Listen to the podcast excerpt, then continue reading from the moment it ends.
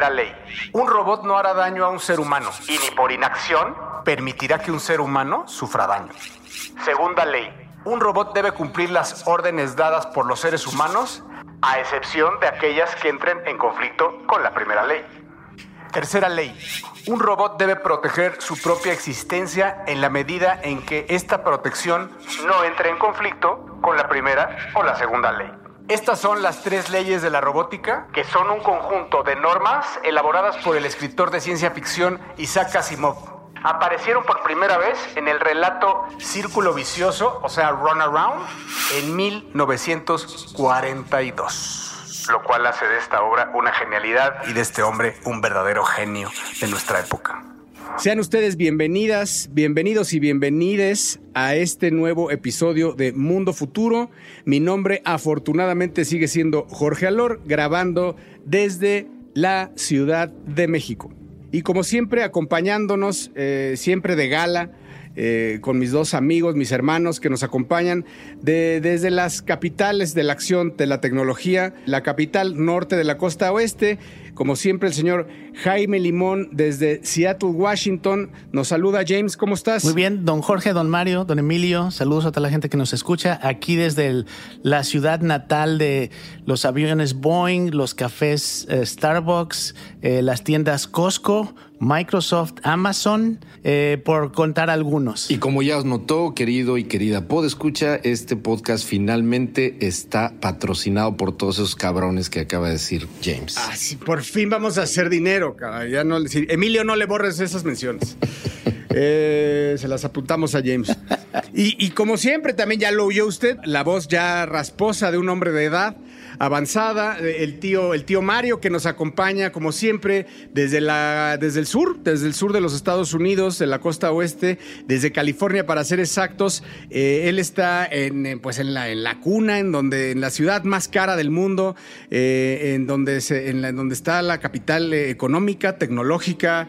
de los Estados Unidos, señor Mario Valle. Que por cierto, California, damas y caballeros, California es casi ya la cuarta economía mundial, por encima no solamente del Reino Unido, sino por encima de Alemania. ¿eh? Esa fue una de las noticias de esta semana grandes, ¿eh? Ya los californianos ondeando las banderas porque están a punto de ser una economía más grande que Alemania. Debe haber una palabra en alemán que diga no que no, cabrones, o una cosa así. ¿no? baby.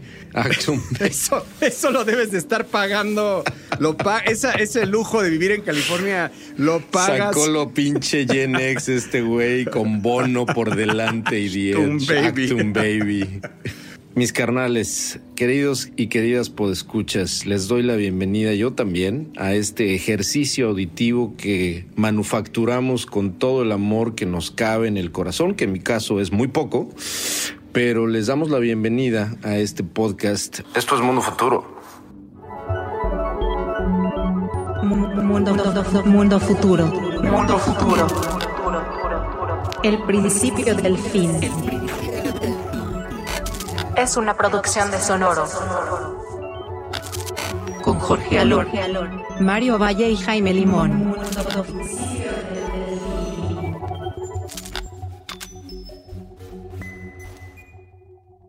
Bueno, y platicando de las noticias de esta semana, sin duda una que me pareció muy importante, delicada incluso, bueno, pues es toda la relacionada con China. Eh, en donde, bueno, pues el presidente Xi Jinping se ratifica por otros cinco años después de los diez que ya lleva en el poder y presenta su nuevo gabinete, puro hombre duro. Y, hoy hace una declaración que quiero que, me pareció importante, eh, muy importante, eh, platicar, rebotarla sobre todo con Mario, porque lo vi que lo puso en su Twitter.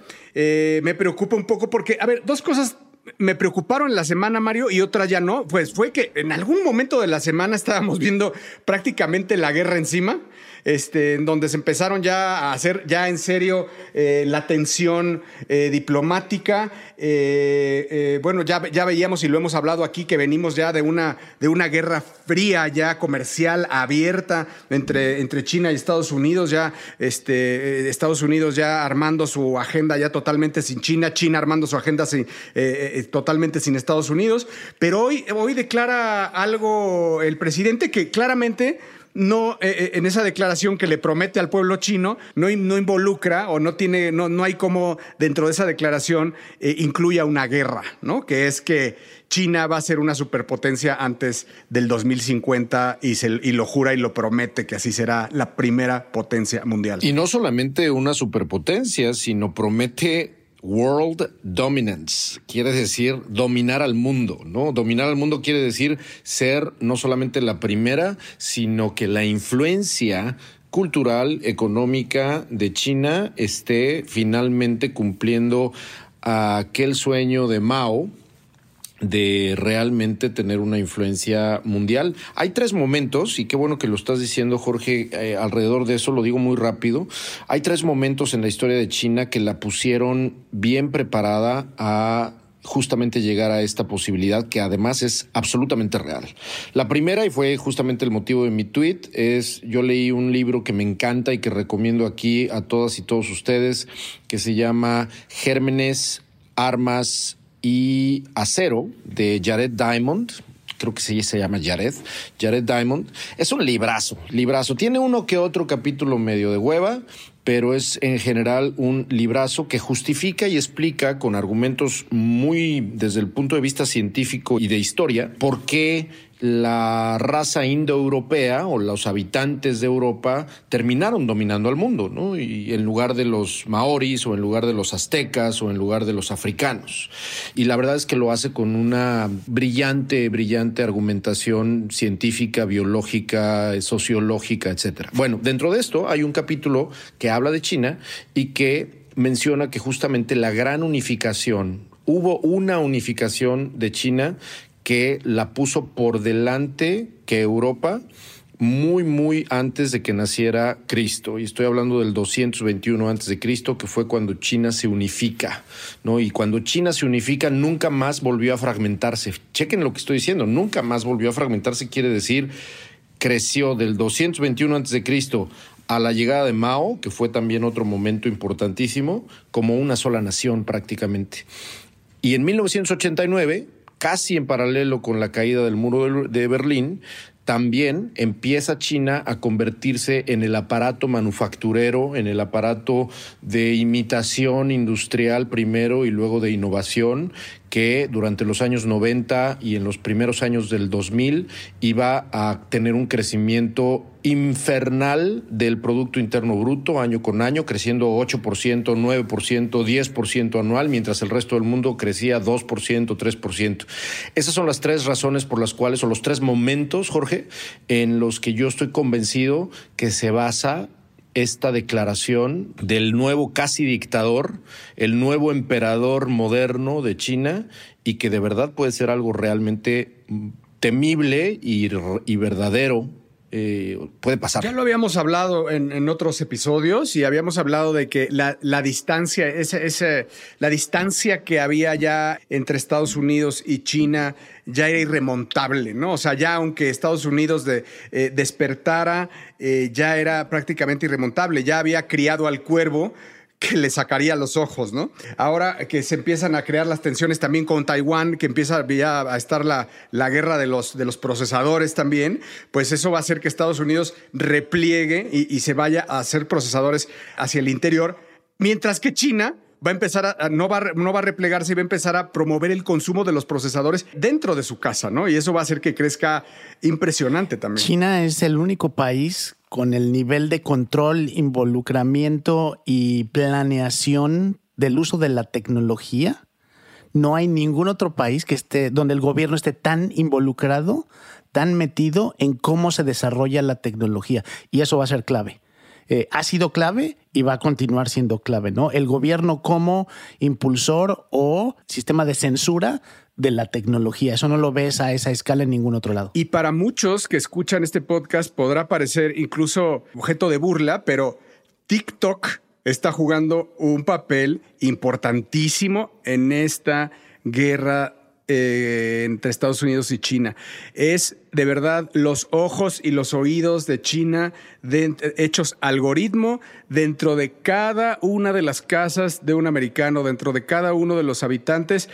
Se están dando cuenta, se están dando cuenta muy tarde, no lo han baneado para nada. Este, sí, sí hay un, sí, sí están totalmente conscientes de que hay este peligro, pero, pero al final no saben cuántas puertas puede haber detrás del gobierno. Incluso se, se habla, a verdad, a ver, se habla mucho de que el algoritmo está apendejando mucho a los, a, los estadounidenses por parte de, de, la basura que les mandan eh, y, por parte del, eh, eh, y por parte del algoritmo en China está tratando de educar a la, juventud y de promover buenos valores. A mí la verdad ese, esa no la compro tanto. Yo compro más de que tienen acceso a la data de lo que está viendo Estados Unidos y que la guerra se está llevando a cabo hoy también en el tema de datos vía TikTok. Pero sí está comprobado, ¿eh? Sí está comprobado que la información y el tipo de contenido que ves sí está totalmente moderado y filtrado según la región. Eso ya han salido varios reportajes donde queda clarísimo que, eh, que el algoritmo fomenta cosas más triviales para ciertos lugares y más educativos para otros. Eso sí es un hecho. Y hablando de TikTok, James, eh, también quería comentar contigo que, bueno, una de las causas principales de, esta baja en, el mercado de la publicidad, por decirlo, el advertising industry en Estados Unidos, se, le debe mucho a la, desaceleración que hay ahora pues, en la compra del consumidor debido a la, recesión, a la inflación, etcétera, en donde las marcas están eh, recortando presupuestos y porque TikTok también de alguna forma está pegando muy fuerte. Eh, pero, pero una de las noticias importantes de esta semana es que, bueno, pues que, que se cae la industria un poco, se está viendo una baja generalizada en, no, no quiero ni hablar de, Meta, ¿verdad? Porque pues esa ya, esa ya no es noticia ahora, pero noticia para mí sí fue el tema de Alphabet, ¿no? De, de Google, YouTube, eh, reportando una desaceleración importante eh, de, un, de, un, de un cuarto al otro del año. Eh, casi de dos billones de dólares. Entonces se ve, bueno, ni hablar de Snapchat, ¿no? Entre el brillo de TikTok y la caída de Snapchat eh, y la, caída de Facebook y, Google que no ayuda nada, James, pues no se ve nada alentador el panorama para el 2023, ¿no? Fíjate que es un buen recordatorio de que estas empresas que siempre hablamos de ellas en el contexto de tecnología, ¿no? Eh, en realidad, muchísimos de sus ingresos son dependientes de la publicidad. Eh, en el caso de Facebook, de Meta, por ejemplo, más del 90% del revenue que reciben, me parece, es directamente de publicidad. Eh, lo mismo Google, mucho de su crecimiento, aunque ellos han sabido invertir ya en otras plataformas y otros, y otros ingresos, sí, pero todas estas empresas que siempre hablamos y pensamos, ah, las empresas de tecnología, en realidad son empresas de publicidad en base a cómo reciben sus ingresos. Y el reto que están teniendo es justo lo que dices, Jorge, las empresas que se publicitan ahí están haciendo recortes. Eso implica que va a haber menos ganancias para estas empresas de tecnología. Y lo que va a ser muy interesante va a ser ver si eso empieza a frenar el desarrollo y la investigación, donde le han invertido muchísimo dinero y que ahora si hay menos ingresos, tal vez tengan que, veamos un poco una desaceleración en nuevos proyectos y investigación. Y bueno, esas son las noticias de esta semana. No se vayan porque vamos a tener un unboxing inédito de los MetaQuest Pro por el señor Mario Valle. Mundo Futuro, el principio del fin. Estás escuchando, estás escuchando, escuchando. Mundo Futuro, Mundo Futuro. Qué bueno que no se fueron, qué bueno que siguen aquí con nosotros. Hasta aquí alcanzo a ver al señor del suéter rojo. Por favor, acérquese un poquito más, señor. Venga, sin pena, bienvenido. Qué bueno que no se fueron. Bienvenidos de vuelta. Esto es Mundo Futuro, como dijo mi carnal, el megaboomer Jorge Alor que definitivamente sí recurrió a sus años mozos de radio cuando dijo no se vaya, vamos a un corte comercial. Lo bueno es que todo eso te van a editar.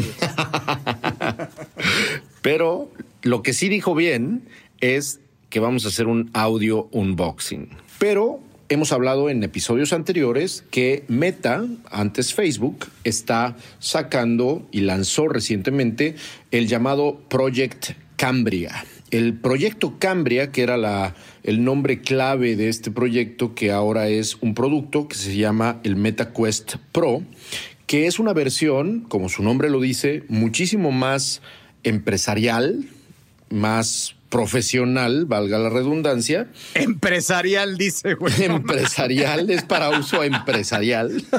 Sí, es de uso, de uso empresarial, para, para que usted pueda tener acceso a la supercarretera de la información. La supercarretera de la información. ¿Cuánta cábula hay en este episodio? No me, no nos borres, Emilio, está muy cagado. empresarial, el boomer, el boomer. El boomer, mira quién terminó siendo el boomer, güey, además. Bueno, el chiste es que me llegó esta madre, carnales, y yo quise, yo quise compartir un poco mis impresiones. ¿Por qué? Porque por un lado ya habíamos platicado muy, muy, ah, muy en general de, de- de- de este lanzamiento, pero ya lo probé y creo que merece la pena mencionar algunos, algunas cosas que me gustaron, ¿no? Las cosas que más me gustaron, voy en orden, fue que a pesar de que es más pesado, el headset es más pesado que el Oculus Quest, el normalito, es ligeramente más pesado, pero es muchísimo más cómodo. Jamás hubiera pensado que era más pesado. Es menos bulky hasta cierto punto en la parte de enfrente, es menos bulky. Enfrente, pero yo creo que en conjunto el volumen por la parte que tiene atrás. En conjunto es mucho más, porque es más dura, ¿no? Ahorita se la estoy mo- mostrando a Jorge y a Jaime y a Emilio. En la parte que, que- que el otro Oculus tiene es que esto era más suave, ¿no? Toda esta parte de acá era totalmente flexible. Ahora es más dura. Ahora es más dura, exactamente, como a Jorge le gusta que el hardware sea, ¿no? Porque a él le gusta muchísimo. No, eso ya no fue al güey. eso ya- Pero, vuelvo a mi punto, es muchísimo más cómodo, lo, lo- lo prometo, es mucho más cómodo. A mí me molestaba mucho, eh, co- co- como ustedes saben, utilizo mucho el Oculus para temas que estamos haciendo a nivel VR en una de las empresas del fondo de inversión, etcétera. Entonces, a veces me cansa y me duelen los pómulos por estarlo utilizando una hora y media, por ejemplo. Y ahora lo que hace es que se balancea el peso. Exactamente, ahora no, no se apoya en tu cara, se apoya en tu cabeza, en la parte superior de tu frente y en la parte de atrás. Entonces terminas teniendo, como en el caso del HoloLens, Jaime, terminas teniendo simplemente una, una parte enfrente que está como flotando. ¿No? Esa parte creo que me pareció importante decirla. La segunda es los controles, y ya lo habíamos platicado también, lo platicamos aquí en uno de esos episodios. Aquí también se los estoy mostrando a, Jaime y a Jorge. El control, los controles son muchísimo más pesados, son de pila que se a- carga, ¿no? Este, ya no son de pilas doble A, como lo era en el otro, en el otro caso. Estas ya son pilas que traen aquí adentro. Y miren el cargador, por cierto. El cargador, eh, aquí está. Obviamente no sale su cable, pero este es el cargador. Y entonces se pone como en una estación, ¿no? Los controles se ponen en una estación y ahí se quedan cargando, siempre y cuando evidentemente el cargador esté conectado. Pero ¿a qué voy con los controles? Los controles tienen cámaras que le permiten a, eh, a cada una de las manos tener un funcionamiento de 360 grados por separado, cosa que no tenían anteriormente los controles. Ahora cada una de las manos tiene como su propio espacio de mapeo. Y eso evidentemente, y digo, suena medio boomer, como lo platicamos hace un momento, pero para, por ejemplo, Jorge, simulaciones empresariales o industriales de entrenamiento o de manufactura o etcétera, este tipo de controles son muchísimo más precisos para, por ejemplo, modelado de moléculas o para, por ejemplo, un modelado colaborativo de tuberías que hay por ahí, estuve viendo en la tienda, aplicaciones exclusivas para el MetaQuest Pro. Porque lo que puedes hacer ahora es que me parece que a los controles les puedes poner una punta y con esa punta puedes modelar en el aire, quiero decir, ¿no? Literalmente en el aire y son más precisos. Que sí lo, sí lo podías hacer con los, los anteriores, pero, pero la precisión que tienen estos controles y la independencia, digamos, porque los otros controles dependían 100% del headset. Ahora estos controles son independientes y tienen su mapeo espacial por sí solos, ¿no? Esa es la segunda que quería platicarles. Y la tercera tiene que ver ya más con el software, con lo que yo vi adentro.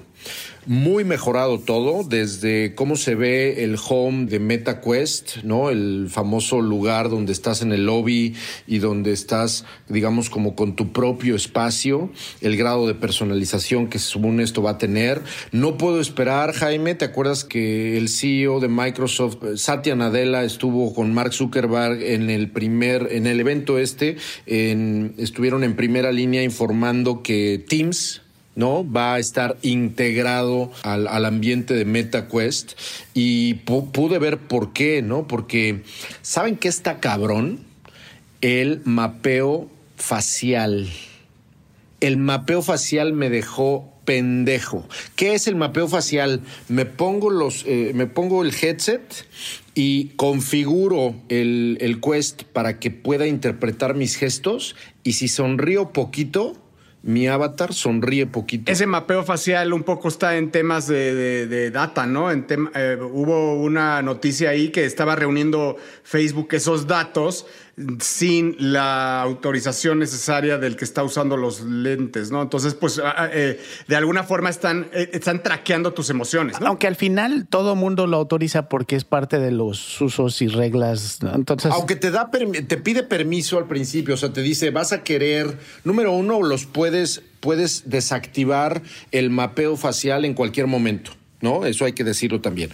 Pero al principio, cuando estás topeando la chingadera, también te preguntas si vas a querer que este, activar justamente el mapeo. Eh, entonces, por ese lado, creo que por lo menos hacen la finta, ¿no? Ya no. Oye, pero de, pero de todas formas está súper interesante, ¿no? Porque está, está realmente traqueando tus emociones. No, yo lo, yo lo probé, usé, usé Workrooms, ¿no? Ya sabes que Workrooms es un lugar donde te puedes ver literalmente al espejo. No sé si lo han probado, pero Workrooms es este como oficina virtual donde tú te puedes meter y si te vas a los settings, terminas viendo tu propio avatar como si estuvieras en el espejo y eh, impresionante, impresionante como hasta el más pequeño gesto, si cierro un ojo, si levanto una ceja, si hago mi mirada de águila, este, etcétera, lo repite el avatar de una manera impresionante. Para quien nos está escuchando, pues escucho a Mario la descripción y se me antoja durísimo probar este cómo funcionan, pero este, este es un producto no pensado para aumentar el número de usuarios en realidad, ¿no? El, el nivel de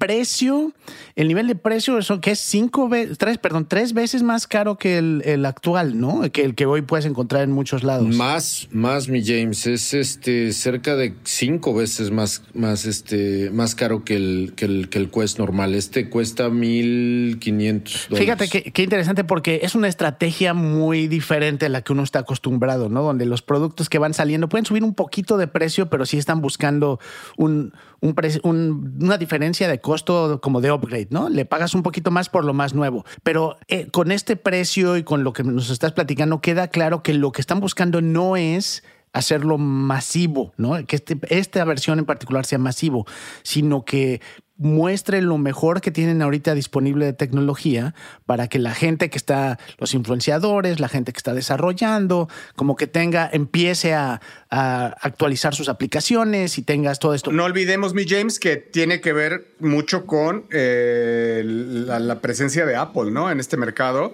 que se dará a principios del próximo año, ¿no? Que este, este, este Quest estará, está hecho y diseñado seguramente para competirle frontalmente a lo que venga de Apple. Que, que de nuevo, aunque aunque, suene raro y me haga burla Jorge, pero cuando menciono el, uso empresarial. El uso empresarial. Es, cierto que es, este aparato, James, están diseñadas para picarle la cresta a los developers y decir, yo quiero crear. Una de las cosas que están impresionantes, por ejemplo, en este, es que como ya puedes ver traslúcido a color, puedes utilizar lo que les estaba platicando fuera del aire, entre comillas, puedes utilizar una aplicación como Immersed, donde puedes tener de pronto tres monitores flotando y enfrente ves lo que ven tus ojos. Es como si tuvieras unos lentes, obviamente muy bulky, muy, muy tremendamente grande, pero, pero el, el, tema al que voy es que es impresionante que tú puedas ver tu mundo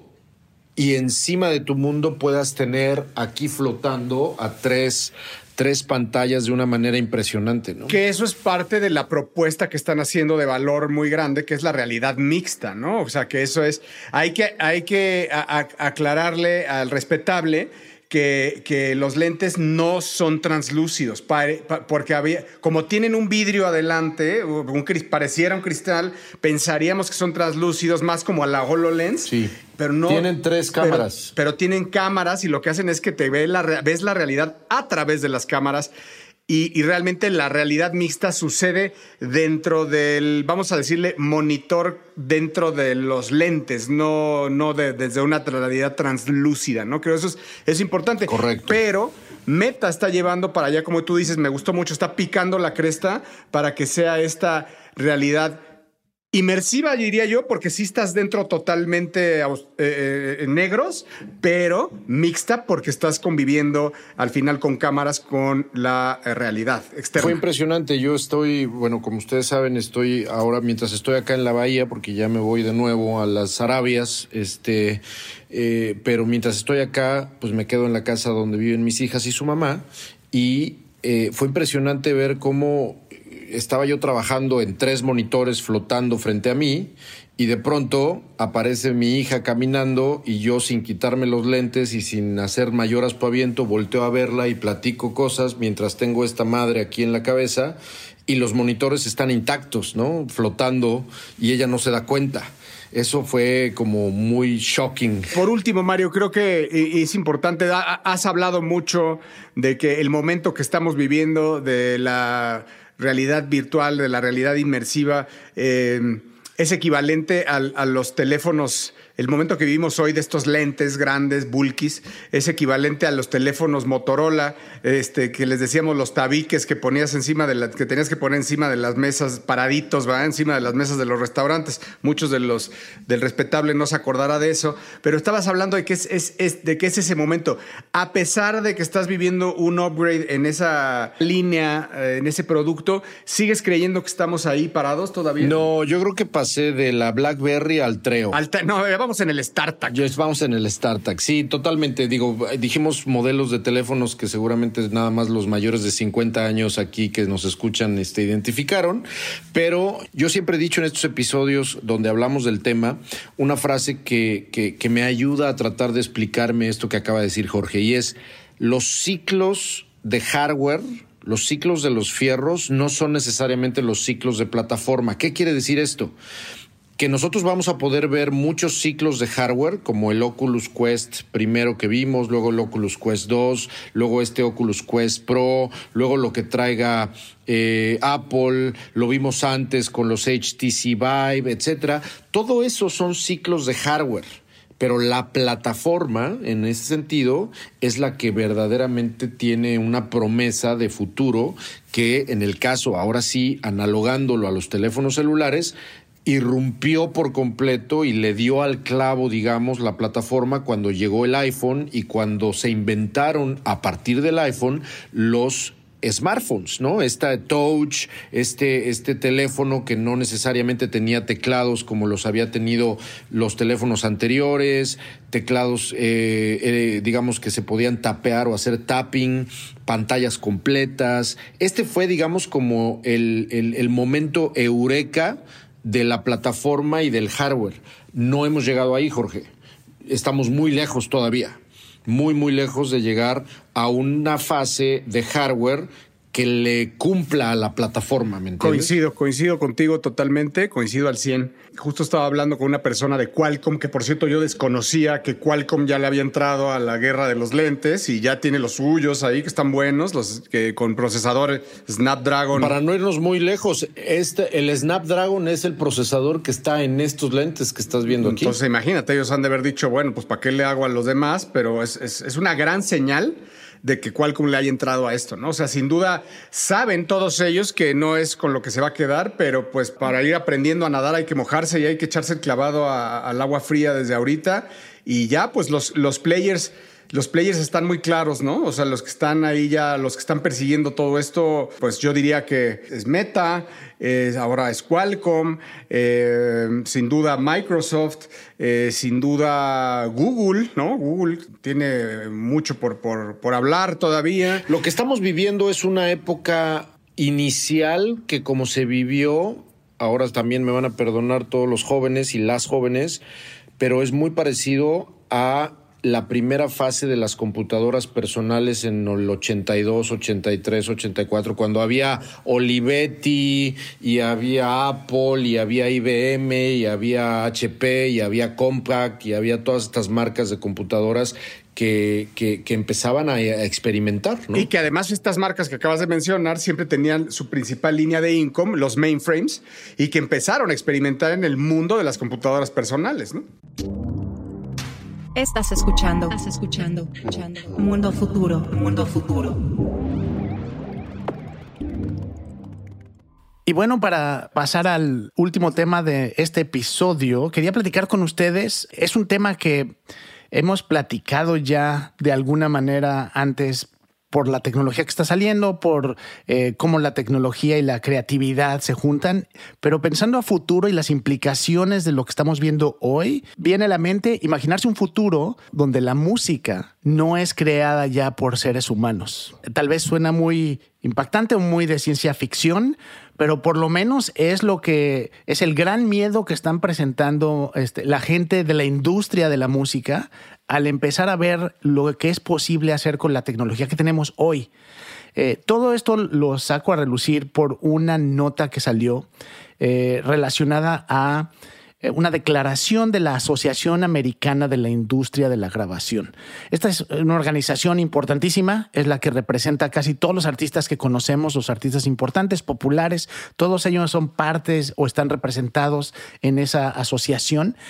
Y la gran preocupación es toda la tecnología de inteligencia artificial que está empezando a estar disponible para una gran cantidad de personas a, diferentes niveles. El primer nivel es, hoy es posible tomar una canción y a través de un sistema de inteligencia artificial, un software muy sencillo, separarlo en partes, es decir, quitarle los vocales o quitarle el bajo y poder utilizar eso para crear algo nuevo.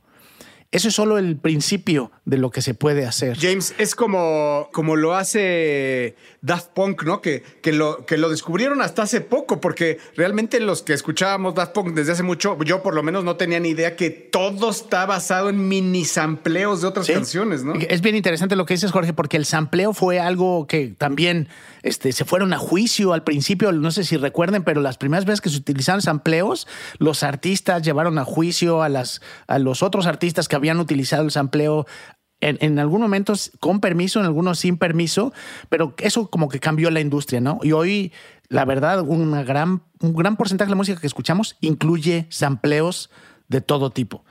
Entonces, imagínense esto, pero en las manos de cualquier persona, ¿no? Ya no necesitas un gran estudio para hacer estos amplios, sino que la inteligencia artificial, el software, lo haces desde la PC de tu casa.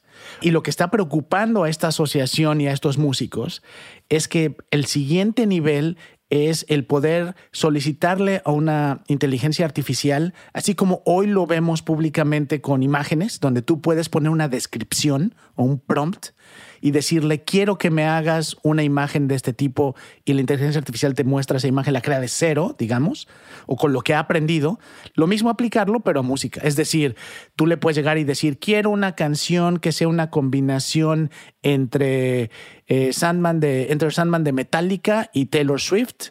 Eh, pero en tono reggae. Qué bruto. O sea, claro. O sea, ¿cómo? Si lo puede hacer con imágenes y con videos, pues por supuesto que lo puede hacer con canciones. Qué, qué, qué brutalidad. Por supuesto. Y con fragmentos de canciones que además puede reshufflear, si me permiten el término pocho, hacer reshuffling para reordenar las, los tonos o los, los, las octavas musicales y que a partir de eso se rehaga totalmente un nuevo jingle o una nueva pieza. Nosotros platicábamos, James, que yo veo, obviamente va a haber retos, pero yo veo que lo único que puede entrar un poco al rescate en este contexto de lo que estás platicando es nada más y nada menos que blockchain.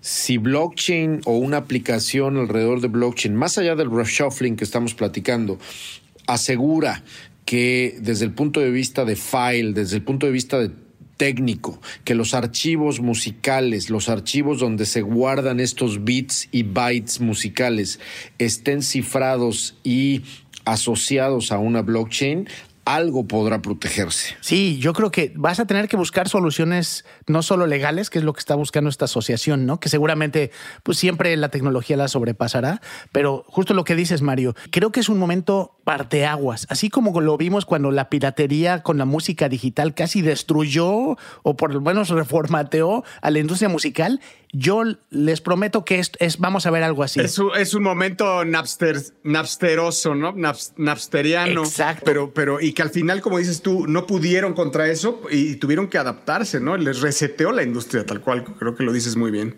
Algo que me vuela la cabeza, James, en términos de, de- de la inteligencia artificial es una noticia que veía de Sequoia Capital que se mueven, Mario, ahora de- del tema de la Web3, porque pues el ecosistema que estaba, en el cual estaba invirtiendo era vasto, pues ahora ah, están invirtiendo en más de 70 empresas que tienen que ver con desarrollos de, de AI y, y- eso me, me vuela la cabeza cómo está avanzando esto en estos, ya no vamos a decir el último año, ya no vamos a decir el último semestre, vamos a decir los últimos dos meses, ¿no? O sea, como el mundo se vuelca sobre la, sobre la inteligencia artificial. De verdad, no sabemos ni de lo que vamos a estar hablando el próximo año eh, en estos términos. Vaya, de, de un capítulo a otro capítulo se mueven. Les prometo que escuchen para atrás. Hace cinco capítulos hablábamos de que Dalí estaba haciendo foto fija. Ah, oye, este Stable Diffusion está haciendo videos. Ah, oye, Stable Diffusion empezó a hacer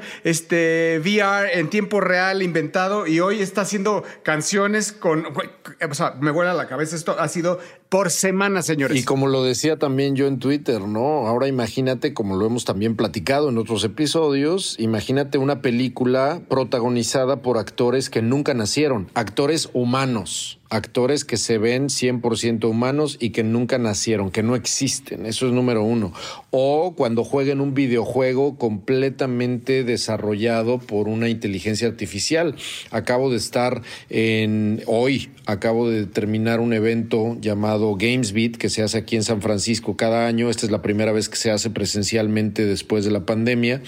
Y bueno, pues obviamente personas de la talla de Will Wright, que es el creador de los Sims, o del mismísimo Neil Stephenson, que escribió Snow Crash y que hemos hablado aquí de él y de su novela donde se acuñó por primera vez la palabra metaverso, también estuvo presente. Eh, alrededor justamente de esto que estamos platicando, o sea, una de las de los hilos conductores del evento, Jorge y Jaime, fue la inteligencia artificial y cómo la inteligencia artificial va a permitir, número uno, nuevas narrativas, pero número dos, de una manera bien interesante lo abordaron en el evento, temas de moderación en, en- en- de, de comportamientos dentro de juegos, donde dentro de un juego una inteligencia artificial Claro. identifique, identifique si hay una amenaza o si hay bullying y, y ese tipo de cosas se controlen y se banea automáticamente a un usuario que se está portando gandalla con otro. Ah, Estuve en el, en el foro, en el foro de tecnología de Forbes invitado y uno eh, estaba viendo otro de los de los foros, perdón con todo respeto, pero estaba hablando uno de los ponentes, ni, ni sé quién, pero justo estaba muy preocupado, mano, porque estos, estos, estos muchachos que están jugando esto de Fortnite, nadie los está cuidando, man. Ahí debería de haber, el gobierno debería de estar presente ahí, hombre. La Guardia Nacional. La Me Guardia Nacional debería de estar en Fortnite, man. Por supuesto, Mario, que eso, o sea, no, no solo va a estar cuidado, va a estar, re- vamos a decir, rede- rendereado, hecho al 100% y controlado por una inteligencia artificial. Cuando empezamos este podcast, nos íbamos mucho por los temas que estaban muy relevantes, todos sean relacionados a tecnologías muy de hardware, ¿no? Eh, me acuerdo la primera vez que platicamos de hacer el episodio 1, hablamos de los eVTOLs, ¿no? Todos estos este, transportes voladores o de los autos que se manejan solos. Y justo acabo de leer un par de analistas que lo que dicen es que estamos todavía a años de que esas soluciones de hardware estén disponibles de manera masiva como se espera que lleguen a estar. En cambio, estas soluciones de software que tienen menos requisitos, que son más fáciles, y sobre todo porque muchas están utilizando estándares abiertos, donde cualquier persona con conocimientos de programación puede empezar a hacerlo, a diferencia de tener un taller mecánico donde tienes que crear tu auto volador, ¿no? Entonces, la aceleración que vamos a ver y los inversión, las inversiones, regresando a lo que mencionaste tú, Jorge, las inversiones se están volcando a esto que van a tener un retorno mucho más rápido, un impacto mayor y probablemente de más largo plazo. Porque como dices, como la inteligencia artificial se va a escribir a sí misma, va a acelerar todos estos, estos procedimientos, que más bien estos, eh, estos hardware de los cuales hablábamos, del, tanto de los coches que se manejan solos y, de los, y, del coche que vuela, que hablamos y que hoy no es una realidad, eso lo va a acelerar. Eh, estaba leyendo otra noticia y digo, no la tenía planeada, pero es, es, que la inteligencia artificial está resolviendo al, este, problemas matemáticos que nunca se habían resuelto antes. Es más, AlphaGo, Mario, que apenas acaba de hablar Mario el, capítulo pasado de AlphaGo, la noticia de esta semana es que resolvió problemas matemáticos que nunca nadie, un ser humano, un cerebro podía haber eh, este, resuelto. Entonces, ese tipo de cosas vamos a ver nuevos descubrimientos y aceleraciones importantísimas eh, eh, de, la inteligencia artificial reescribiéndose a sí misma. Regresando un poco al tema con el que arrancamos esta última parte, creo que lo que va a ser bien interesante va a ser, obviamente, la inteligencia artificial va a revolucionar, y ya lo hemos platicado, eh, muchos este, temas creativos, pero si usted trabaja en una agencia de publicidad, prepárese para tener un software que le genere todos sus jingles. Si usted es este músico que genera jingles, prepárese para aprender a utilizar inteligencia artificial porque en dos segundos le pueden quitar la chamba. Y no estamos hablando de un futuro lejano, ¿no? Estamos hablando de los próximos dos o tres años. A esta velocidad está cambiando esto. Y si usted trabaja en la industria musical, prepárese, porque viene un cambio del tamaño de los que hemos visto en cuando, cuando la, fotografía reemplazó a la pintura, eh, donde de pronto ya no pasa de ser un el arte se redefine, lo que hace a un artista es muy diferente, ya no es dependiente de la técnica. Entonces va a ser bien interesante ver en, el, en la música cómo eh, empezamos a dar valor a la creación humana contra la creación digital cuando no podamos ni siquiera distinguirla. Increíble. Tenemos que estar preparados, damas y caballeros, regresando a la frase de mi carnal Jorge Alor, que al principio de este episodio mencionó del grandísimo, del gigante Isaac Asimov. Tenemos que estar preparados porque si no podemos con una inteligencia artificial que hace jingles y hace dibujitos a partir de un enunciado, pues nos vamos a espantar cuando venga el primer robot. ¿no? Así es, así es. Y bueno, y así de reflexivos nos vamos. Termina este episodio de Mundo Futuro. Les recordamos que si ustedes quieren eh, y desean seguirnos en, Twitter, eh, nos pueden seguir de manera personal. Al señor Jaime Limón lo pueden encontrar como arroba Mr. Al señor Mario Valle lo pueden encontrar como arroba Bill Benny. Y a un servidor lo, me pueden encontrar como arroba El Padrino. Esta fue una producción del señor Emilio Miller, que lo tendremos poco tiempo mientras sea reemplazado por una inteligencia artificial que edite podcast. Eh, así que seremos tres pronto. Este, le mandamos un abrazo y nos despedimos de todos ustedes. Perdón, pero es que tengo que entrar a defender a Emilio. A lo mejor Emilio va a entrar en una inteligencia artificial que haga el podcast para él y no nos va a necesitar a nosotros. va a decir, Emilio, Emilio va a decir, quiero que hoy hablen de Oculus, quiero que hoy hablen de inteligencia artificial y quiero que hoy hablen de Tesla. En el tono de Jorge, Mario y Jaime, pero un poquito más inteligente de lo que generalmente hacen. y que no me hagan trabajar tanto con sus bromas de tíos. Inteligencia artificial, conserva por favor la simpatía de, Mario. de Mario. Nada más. Pues muchas gracias por estar con nosotros y nos escuchamos la semana próxima. Hasta pronto. Esto fue Mundo Futuro.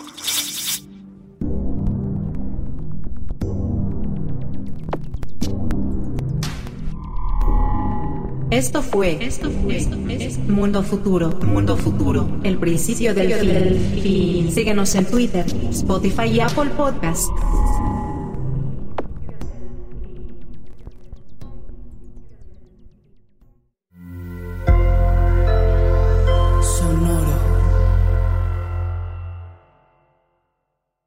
Guys, it is Ryan. I'm not sure if you know this about me, but I'm a bit of a fun fanatic when I can. I like to work, but I like fun too. It's a thing. And now the truth is out there. I can tell you about my favorite place to have fun. Chumba Casino. They have hundreds of social casino style games to choose from with new games released each week. You can play for free anytime, anywhere and each day brings a new chance to collect daily bonuses. So join me in the fun. Sign up now at ChumbaCasino.com. No purchase necessary. VGW. Void were prohibited by law. See terms and conditions. 18 plus.